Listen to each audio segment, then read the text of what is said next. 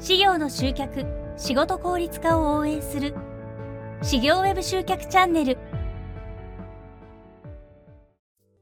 どうも、株式会社ミリオンバリュー代表の大林です。え今日はですね、SEO 対策でよく出てくるメタディスクリプションというものについてお話したいと思います。よろしくお願いいたします。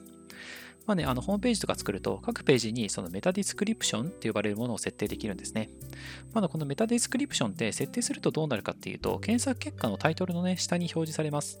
まあ、例えばね、あなたの事務所が田中税理士事務所みたいな、えー、ホームページで、で、えーと、タイトルがそうなってたら、田中税理士事務所って検索結果に出てきた、その下にですね、ダーッと表示されるんですね。まあ、そのページの内容の要約文みたいな、なんかそれがメタディスクリプションです。はい。で、メタディスクリプションはですね、あのまあ、ホームページの、ね、制作ツールとか見ればあ、その中に書く場所ってあるんですけれども、あのウェブサイトのヘッドっていうところに書いていきます。で大体ね、あのパソコンの場合だと,、えー、と検索結果では120文字ぐらい、スマートフォンだと50文字ぐらいが表示されるようになっているので、なのでまあ大体それぐらいで書くのがいいというふうには言われています。はい。で、じゃあこのメタディスクリプションの効果ですけども、以前はですね、あのメタキーワードと一緒で、そのメタディスクリプションをね、入力することによって、そのページがね、どんな内容なのかを検索エンジンにちゃんと伝えられて、上位表示にね、効果があるというふうに言われていました。ただですね、今はその上位表示の指標としてはですね、使われていないっていうふうに Google もですね、発表しています。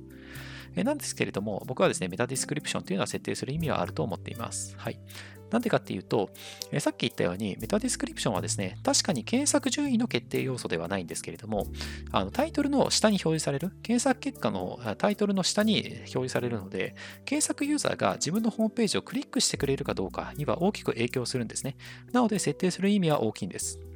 まあ、簡単に言えば、検索ユーザーが検索結果でね、その文章を見たときに、思わずね、クリックしたくなるような文章にするのがベターなんですね。はい。なので、メタディスクリプションをね、書いておくことによって、えー、検索結果で見たときにお客様が、あ、このページ見てみたいなって思ってもらえる確率が上がるっていうことですよね。伝えたいね、強みとか、まあ、自分の事務所のですね、えーと、価値とか特徴っていうのを例えば文頭に書いておくとかすると、まあ、より効果的になりますよね。はい。そしてですね、あのメタディスクリプション、設定するときに注意点がいくつかあります。まず1つ目が、えっと、各ページでオリジナルにするっていうことですね。はい。あの Google の、えっと、マット・カッツさんというですね、あの有名な方がいるんですけど、えっと、メタディスクディスクリプションはページにね、個別に設定するか、もしくはですね、えっと、他のページの内容を引用するぐらいだったら何も入れない方がいいですっていうふうにですね、発表しています。なので書くな、書くのであれば、各ページオリジナルでちゃんと書いて、メタディスクリプションをあの他のページからコピペしちゃうぐらいだったら、もう書かないんだったら空欄にしておくのがベターということですね。はい。で、2つ目です。メタディスクリプションの注意点2つ目が、設定したとしても必ずしも検索結果を、ね、説明文に反映されるとは限らないんですね。さっきね、その検索結果のタイトルの下にポンって表示されるっていうふうにお話ししましたけど、これって100%確実じゃないんですね。検索エンジンがですね、検索ユーザーにとって最適な文章に置き換えちゃうっていうことが結構あって、なので設定してもね、必ず表示されるかっていうとそうじゃないっていうことをね、覚えておいてください。はい。あと、あの設定してもですね、すぐには反映されないっていうことがあります。メタディスクリプションをですね、例えば、あの、あるページのあなたが直したとして、では検索してすぐにそれが表示されるかっていうと、そうじゃないんですね。若干こうタイムラグがあるということですね。はい。以上がメタディスクリプションのお話になります。まとめますと、まずメタディスクリプションというのは SEO 的な効果っていうのはないよということですね。設定される、設定したからじゃあ SEO 的に効果があって上位表示されるかっていうとそうじゃないと。